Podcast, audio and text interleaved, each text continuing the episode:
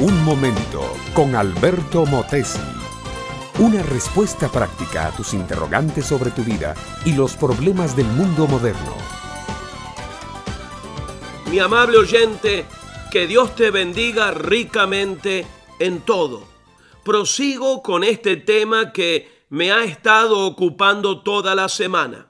Esto es, las cosas nuevas que aparecieron en el mundo aquel domingo de Pentecostés, cuando vino el Espíritu Santo.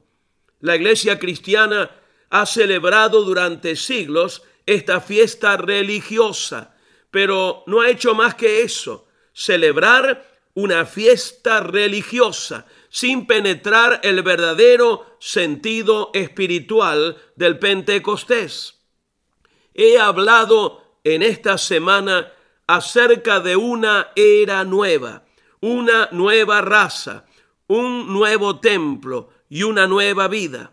Ayer hablaba de una nueva manera de vivir, el vivir en Cristo, que comenzó a producirse después que el Espíritu Santo bajó para entrar en hombres y mujeres sencillos que sintieron así sus vidas transformadas por el poder de Dios. A partir de ese entonces, ningún hombre o mujer que ha recibido realmente a Cristo ha dejado de experimentar un cambio regenerador en su vida.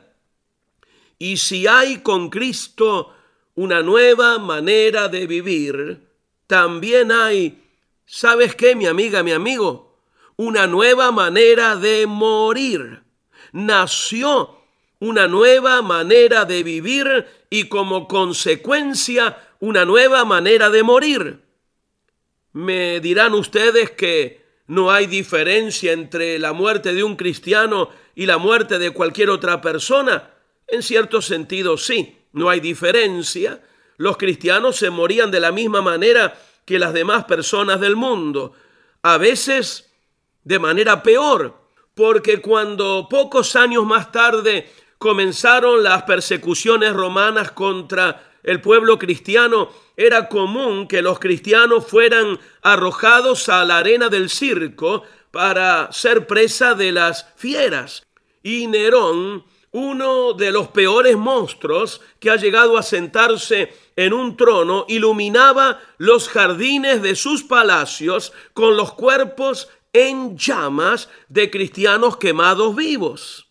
No, mi amiga, mi amigo, no hay diferencia en la manera física de morir un cristiano con respecto a un no cristiano. Ambos mueren o de viejos o por enfermedad, accidente o por muerte violenta. La diferencia está en que el no cristiano muere en desesperación y el cristiano muere en esperanza.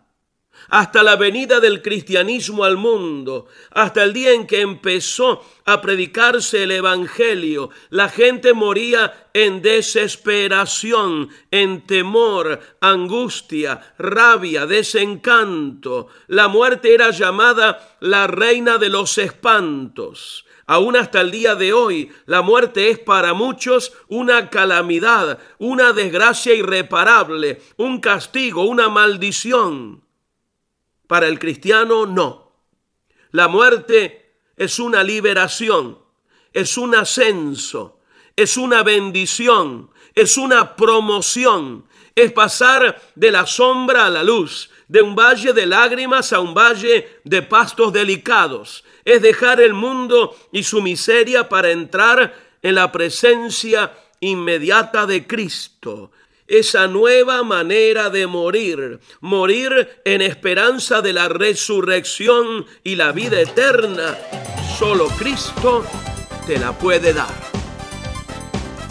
Este fue Un Momento con Alberto Motesi.